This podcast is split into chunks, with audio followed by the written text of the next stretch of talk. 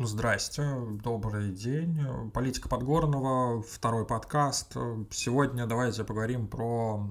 У меня есть такой, на канале есть такой хэштег, называется «Семейная политика РФ».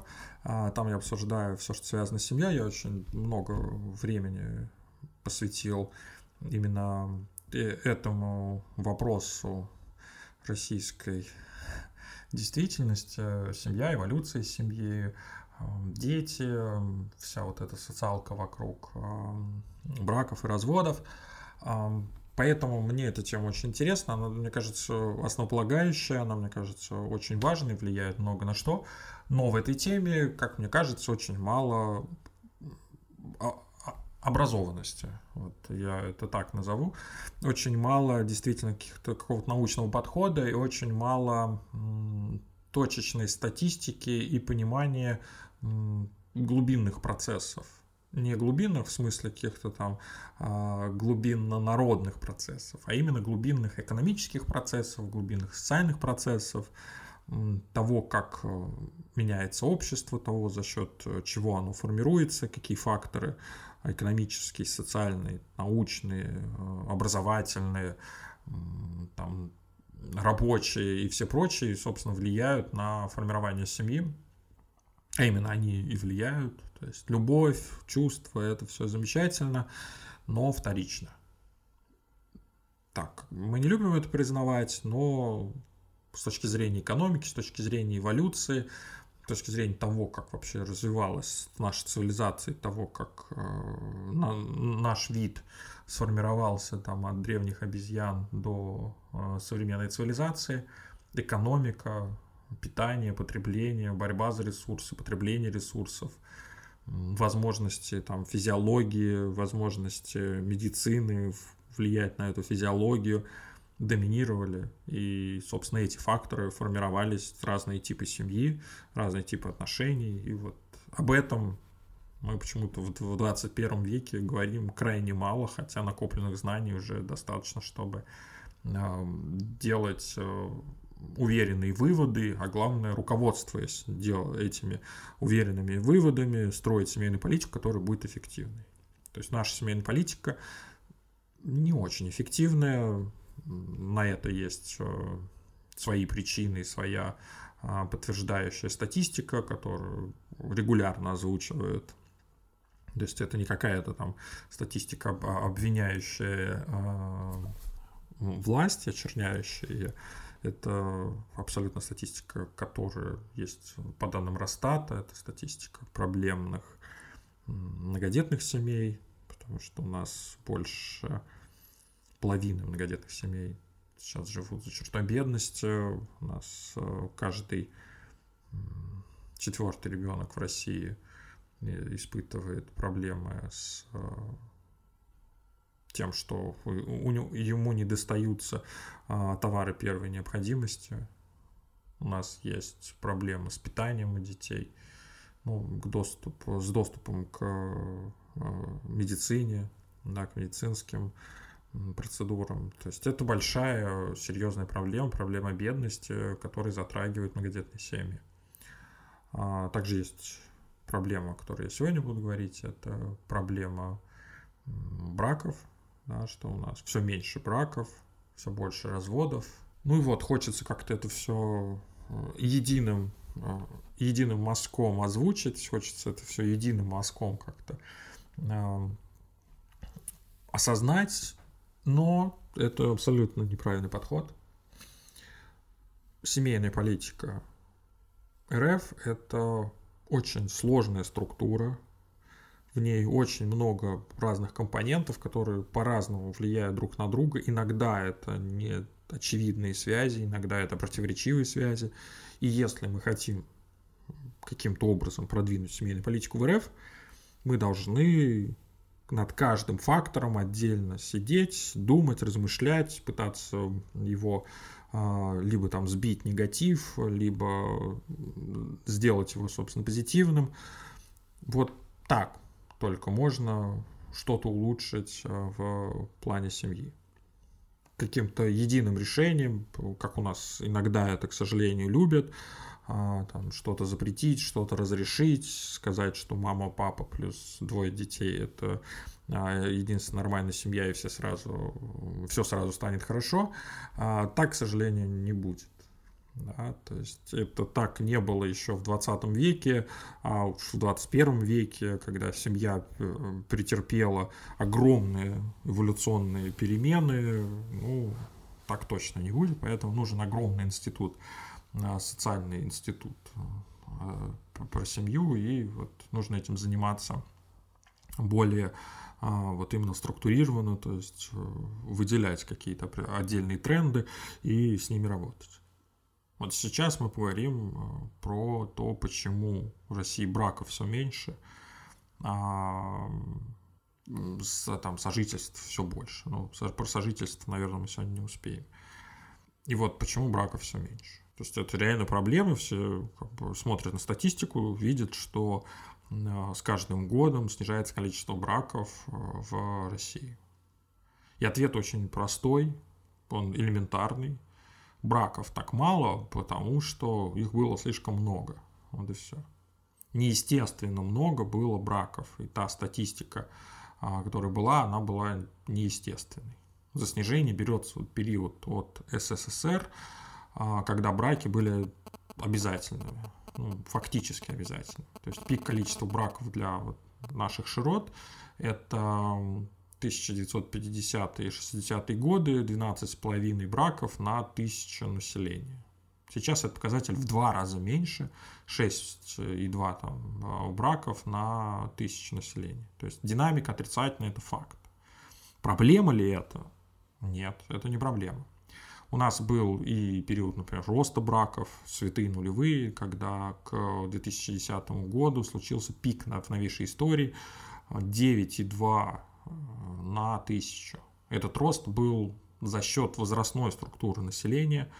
Если в обществе доминирует возрастная группа, которая чаще всего вступает в брак, то в общих числах будет рост.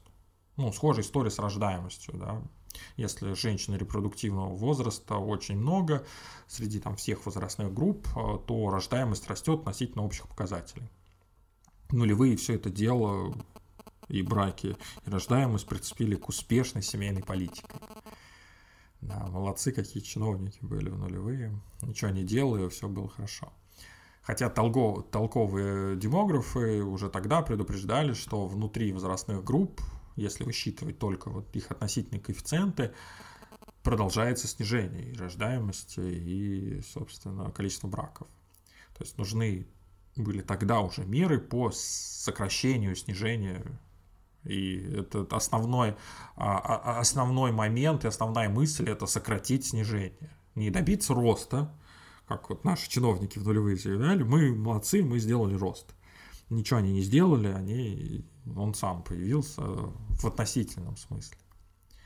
А нужны были именно меры по сокращению снижения. Но для этого нужно признать, что снижение – это общий тренд надолго, но вот кто будет слушать э, в России ученых, демографов, когда у нас есть э, замечательные политики, которые общественные деятели там и прочие уважаемые люди, которые рост в абсолютных числах а, предоставляли как достижение.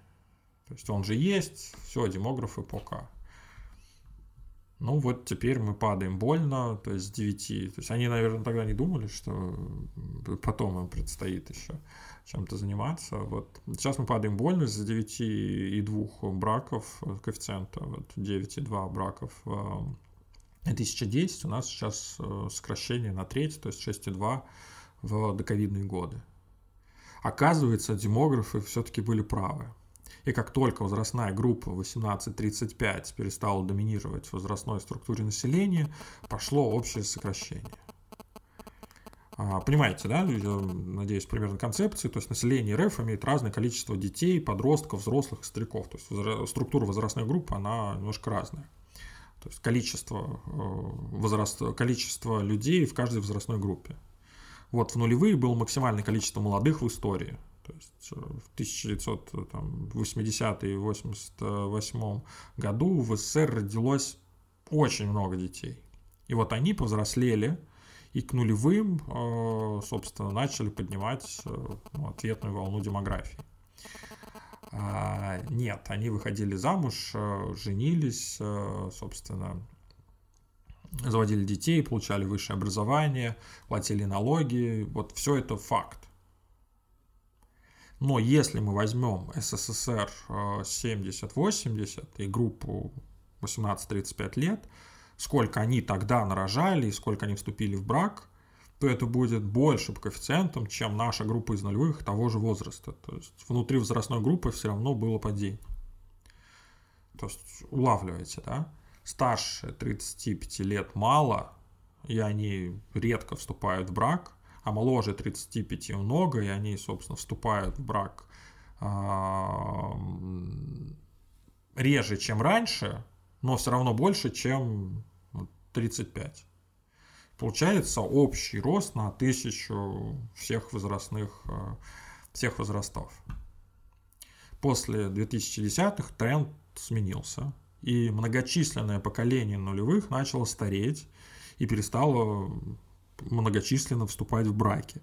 А моложе 35 лет стали малочисленным поколением и уже не, давало какой-то прирост вот к общей динамике Э, роста количества браков.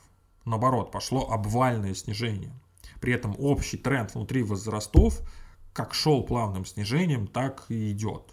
Такой not great, not terrible.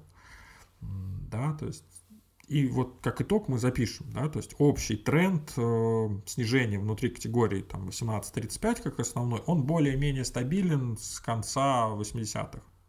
Там есть свои возрастные всплески, когда там случился, например, феномен умножения браков в начале 90-х, когда основная часть вообще была 16 25 эм, и 80% браков были именно у этой возрастной категории. Это там было связано с проблемами контрацептивной культуры и резкого роста так называемых браков по контрацептивной неудаче. Такое описание, аккуратное описание залетов. Да? Я про это там много рассказывал во всяких там других лекциях, э, в лекциях по эволюции семьи, там в РФ, погуглите.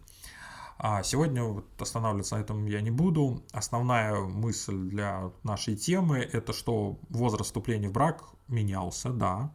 А первый там э, первичный брак, он взрослеет и взрослеет. Сейчас это 25-35, а, и все больше уже есть там 30-40, но коэффициенты внутри каждой группы, если высчитывать коэффициенты, они более-менее стабильны. Да, все меньше, но нет никакой там кривой западения, обвального, э, обвального западения браков, этого нет.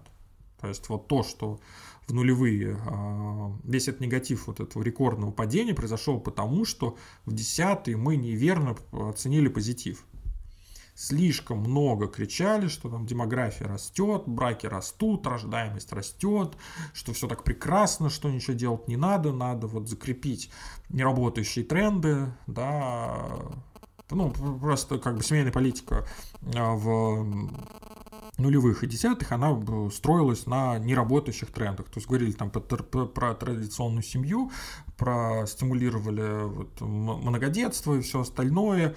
А, и казалось, что все так замечательно, что всем все это нравится, что показатели все растут, но они не росли. Да, то есть получилось так, что просто фик, фиктивность да, случилась. То есть э, теперь вот объясняй населению, почему столько проблем. То есть население требует, и социалка сейчас а, требует, почему браков стало все меньше, почему рождаемость снижается. То есть не объяснишь того, что она и до этого не росла. Вот, она же типа росла, мы же все же про это говорили. Вот как-то так, да. То есть логичнее было бы объяснять весь этот негатив тогда, когда вот, собственно, все было более-менее, и можно было работать над, то есть принимать меры по сокращению вот этого, э, по сокращению темпов снижения. Уже тогда, на волне позитива. Но нет, чиновники свой путь, да, они врали, абсолютно врали, что их действия приносят позитив и рост. Хотя это была просто демографическая волна а их действия были скорее контрпродуктивны. Что и доказывает сейчас вот последующее десятилетие. То есть это не э, какой-то упрек к ним, как вот э, а, что вот посмотрите, вы сейчас э, делаете то, что потом вам аукнется. Нет, уже аукнулось, все, уже пошла как бы пошла отрицательная статистика, можно сейчас посмотреть, что что-то что было не так. То есть мы должны усвоить, вот, вернемся в нашу тему, а не в горение в сторону чиновников, браков стало меньше относительно обязательных браков СССР. В СССР была политика нулевой терпимости к сожительству. Да, то есть отношения без штампа не поощрялись, скорее осуждались. Работу брали э, тех, кто замужем, женат, только их там принимали в коллектив. Все это было частью демографической политики по росту рождаемости. С семьей закреплялся официальный статус, а внутри семьи должны были рождаться обязательно дети, секс без брака порицался, добрачные интимные отношения порицались, брак, секс, дети. Да? То есть такая цепочка, чтобы нарастить население. Даже не секс, а зачатие. Да? То есть такой совсем еще церковный. Эволюционная последовательность была такой, что Сначала была аграрная вот широкая семья, где было много детей по необходимости да, экономической и там, высокая смертность, необходимость там, труда и все такое, ну, натуральное хозяйство. Вот. И вот эта аграрная семья в конце там, 19-го, начале 20 века сменяется на нуклеарную городскую, где идет сокращение рождаемости, где детей все меньше, а, поэтому, собственно, контроль за рождаемостью через обязательный брак э, – это неплохая идея, ее реализовал Советский Союз. То есть эволюция семьи в 20 веке, российской семьи в 20 веке – это вот эта вот неопатриархальность советской семейной политики. Вот эти цифры, мы, на эти цифры мы пытаемся ориентироваться. А на эти цифры мы пытаемся как-то, мы их даже пытаемся вернуть. То есть цифры жесткой семейной политики. Это неразумно. А, то есть нормальность количества браков – это не показатель по ГОСТу. Нормальность – это то, что само, само определяется обществом в условиях той или иной экономической ситуации. Семья и брак – это экономика, еще раз, да, то есть экономическая ячейка. Все остальное, там, чувство, мораль и тому подобное – это то, как мы реализуем этот экономический потенциал того или иного общества. Вторичные факторы.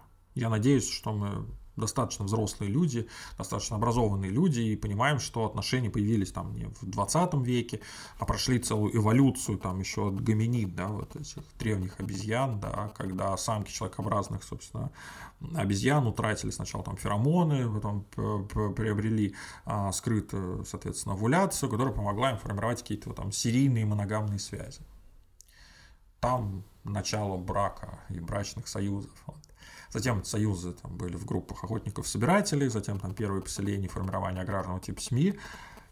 И уже вот что-то понятное вот ближе к нам, а, там, к 15-17 векам. Все это время главным активом между партнерами была вот еще раз, это были ресурсы, то есть пища и безопасность. Накормить и защитить потомство, накормить и защитить себя – это основа экономики. Ресурсы и возможность их реализовывать. И вот у нас есть российская экономика, ну, пускай будет 0,022, то есть этот период. В ней количество браков более-менее стабильное. Рост был в 0,009 в, абсолютных числах, он был вызван возрастной демографией. Она же привела к падению 0,922 в абсолютных числах, опять же. Применительно к современной России мы можем говорить о достаточно стабильной ситуации с э, снижением количества браков. То есть э, темпы снижения невысокие, снижение идет относительно обязательных браков советской семейной политике, когда эти показатели были искусственно завышены, ненормально.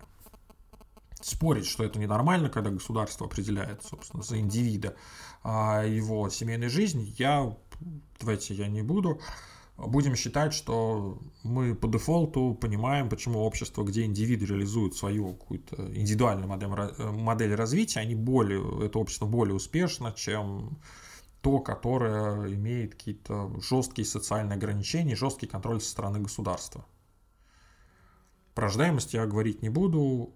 Семья нужна для рождения детей, это факт, но про это нужно отдельно говорить, как, собственно, рождаемость, в, рождаемость коррелируется с браком.